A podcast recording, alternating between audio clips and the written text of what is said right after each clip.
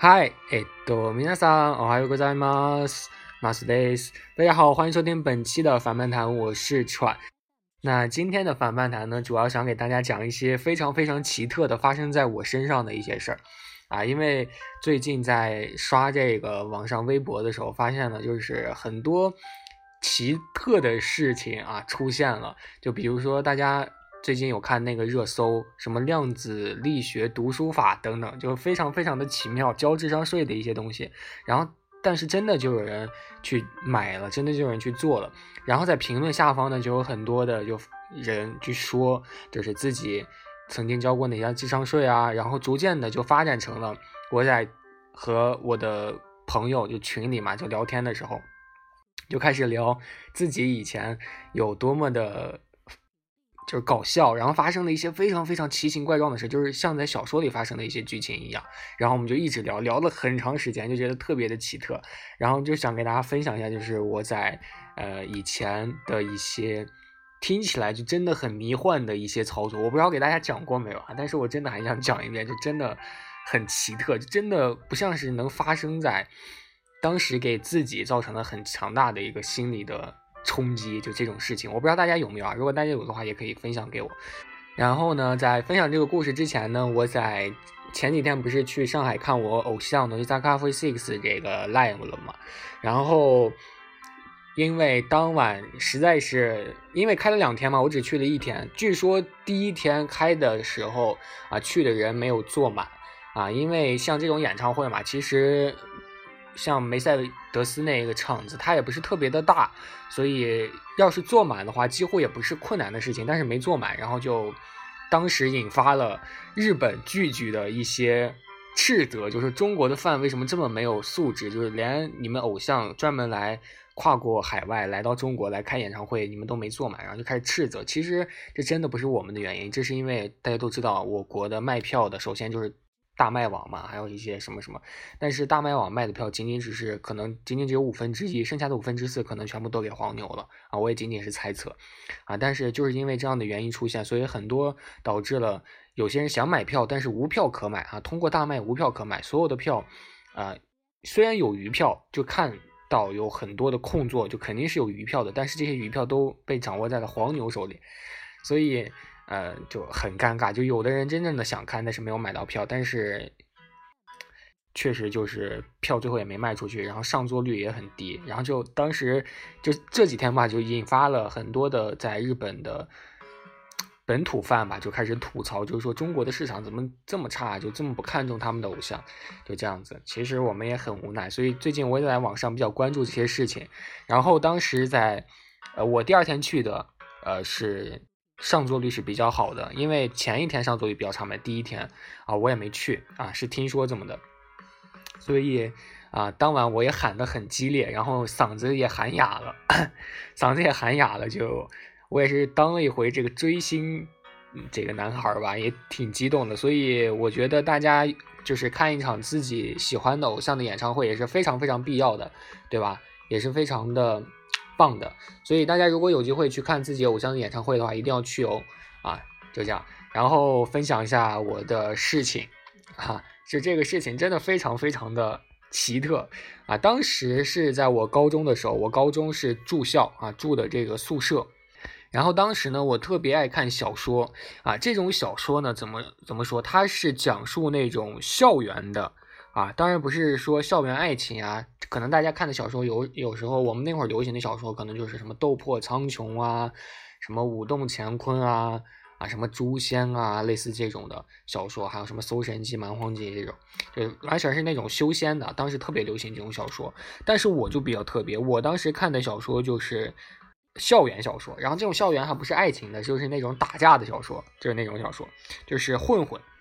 啊，讲的就是一个孩子他在学校怎么怎么被欺负，然后后来就通过怎样的一个关系，然后逐渐就变牛逼了，就有点类似于像这个大家都看过日本的那个电影吧，就小栗旬演的，对吧？都看过吧？热血高校啊，就有点像那种的小说，然后我就特别特别爱看。然后有的时候我还会为那个剧情当中的那个男主的处境感到担忧，就有的时候男主可能被一群人堵了，然后就特别的有点害怕。当时因为我高中嘛，所以也也不是很大吧，然后也就比较沉迷。当时看到了晚上，有的时候我记得就是特别晚，看到了经常看到凌晨的时候，然后当时也是荒废了学习，经常看小说。然后有一天，这个事情就发生在那一天，我当时依然就是晚上就是看小说嘛。然后就在那天，我记得时间应该是十一点半左右吧，晚上十一点半。当时几乎所有人都睡了，除了一个人，我们班有一个人，我们外号叫他怎么说呢？应该应不应该说说出来？我们外号叫他色魔。啊，叫他色魔，然后他叫他色魔，他并不是因为他品性怎么，他品性还是很好的，就是完全是一个调侃。然后他呢，在部分地区，就是我们家乡的那个地区啊，他在部分地区是有一些势力的，就是也是比较厉害啊，也是比较厉害，就是。像小说，我看小说里的那种人，也是一方之主吧？对，虽然这个一方之主说的有点大了，就相当于就是某一个村里就比较厉害的啊，就这种。然后他当时是在我们宿舍的，然后我们宿舍也是因为有他，所以也是没有很多人敢来我们宿舍，就是去啊吵闹啊等等，就是因为这样的一个原因，我们也挺感谢他的。然后有一天晚上，我们当时宿舍有六个人嘛，中午。不对不对，什么中午就是宿舍有六个人嘛，然后晚上四个人都睡了，然后就剩下我一个在那儿床上看小说，然后色魔就不在了，他经常晚上就不知道去哪儿了，就经常晚上就是我们五个人睡觉，然后不知道什么时候第二天醒来他就在床上躺着了，也不知道他什么时候回来，然后事情就这么发生了。我当时看小说的时候，晚上十一点半，看小说就看的正精彩。然后我非常非常清楚的记着，就是小说中的主人公，我不知道主人公叫什么，我忘了。但是我非常清楚的记着，就是欺负主人公的那个人叫做王岩，啊，他叫做王岩。然后就当时把主角欺负的特别惨，然后也非常的可怕，那个角色非常的可怕，就经常暴打那个主角，然后把主角欺负的特别惨。我记得就是我看到这个小说，看到。就是看到这里的时候，就是王岩好像要把这个主角打死了，并且还要威胁这个主角，好像就是要什么啊养你家骨灰啊什么的，是类似这种的，特别可怕。我当时看的就在床上裹着被子，然后就看不敢动。当时就是陷入了那个剧情当中，仿佛我就是被打的那个男主角。然后就在这个时候，非常非常可怕的事情发生了，我的电话突然就来了，突然手机上来了个电话。我不知道有没有人和我一样，就是我特别讨厌接电话，就是不管是谁的电话，除了是至亲之人啊，然后就是只要是陌生电话打过来，我都不想接，我就真的就是对这个接电话有种恐惧，就是对接了电话之后该说什么感到恐惧，还有对听到陌生人的声音感到恐惧，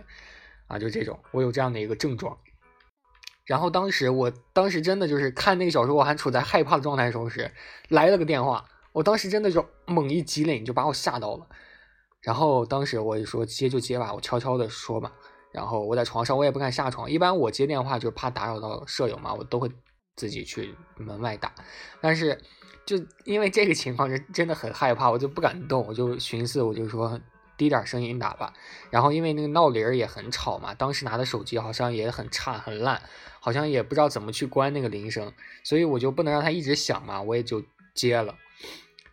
我也不知道为什么就接了，一般情况下我会挂的，但是那个时候我就不知道为什么我就给接了。接了之后，我就拿到耳朵上，我说：“喂。”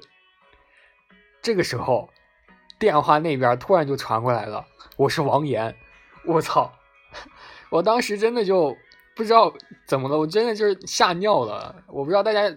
理不理解我的感受啊？当时就是我看那个小说那个。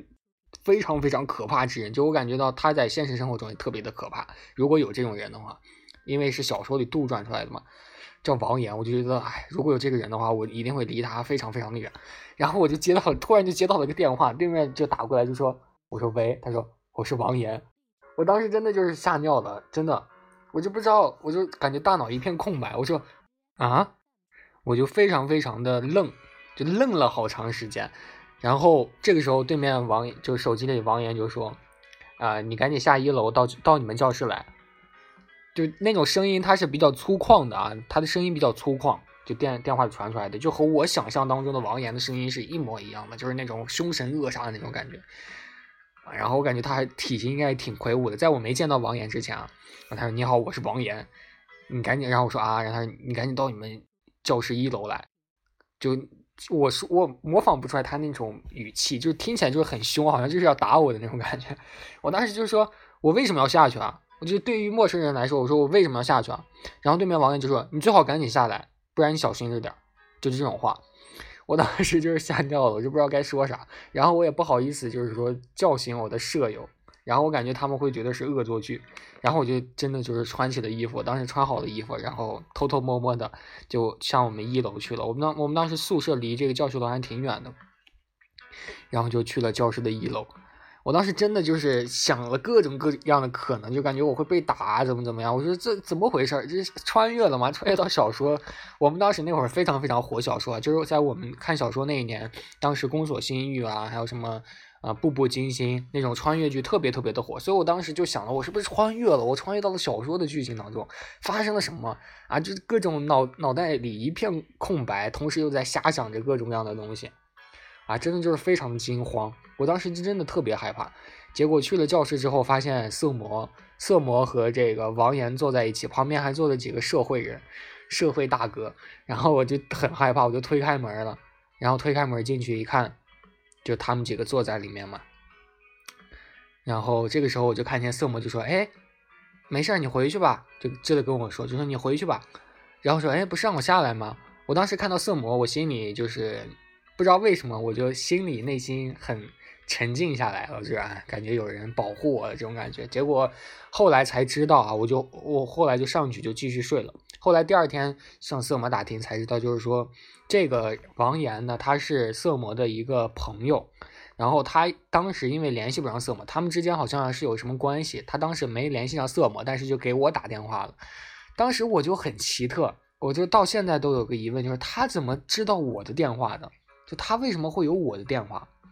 就是一个陌生人就突然就有了你的电话啊！直到这个谜团呢，就在很久之前。啊，离那个事情也很久，然后在离现在也很久，就是在中间的一段时间，就是我几乎已经淡忘了这件事情的时候，突然有人和我说，就是这个王岩呢和我当时是在一个初中的，同时是在一个初中的，但是，呃，我完全不知道他的存在，他也完全不知道我的存在，但是他呢通过学校的一些人，然后就是，就这个人好像福福尔摩斯一样，就是通过一些蛛丝马迹，然后得知我认识色魔，然后他又联系不上色魔。然后就联系上了我，然后同时让我打电话，然后把色魔叫下来。他其实是当时想通过把我叫下去，然后和我谈判，不是什么谈判，就是和我谈话，然后让我联系一下色魔。没想到当时色魔就已经当时已经直接找到他了，就这样的一个事情，其实是很普通的一个事情。但是就是因为我当时看的一个小说，还是非常非常可怕的一个小说，然后这个人的名字和找我的这个人的。王岩的人的名字重合了，而且最奇特的就是我看到高潮的时候，最害怕的时候，电话打过来了。打过来的时候，我一接，我说谁？他说你好，我是王岩。就这个事情真的就和小说一样，就真的特别特别的恐怖。我也不知道和大家讲了十多分钟，大家听懂了没有？啊，反正就是这就是我的至今为止我记性记忆非常非常深刻的一个事情，就是感觉不像是平时能够发生的，简直就像是一种。编排好的这样的一个事情一样，就这样，对，然后和大家说了十分钟的废话，我也不知道，呃，大家听懂了没啊？就这样，然后大家如果也有一些就是发生在自己身上非常非常奇特的，或者说非常感觉到像是在电视剧里发生的一些剧情，大家也可以分享给我，我就非常喜欢听这种事情，也就这样。那今天的反漫谈呢就到这里了，给大家讲了一个故事，希望大家能够喜欢吧。那我们下期再见了，拜拜。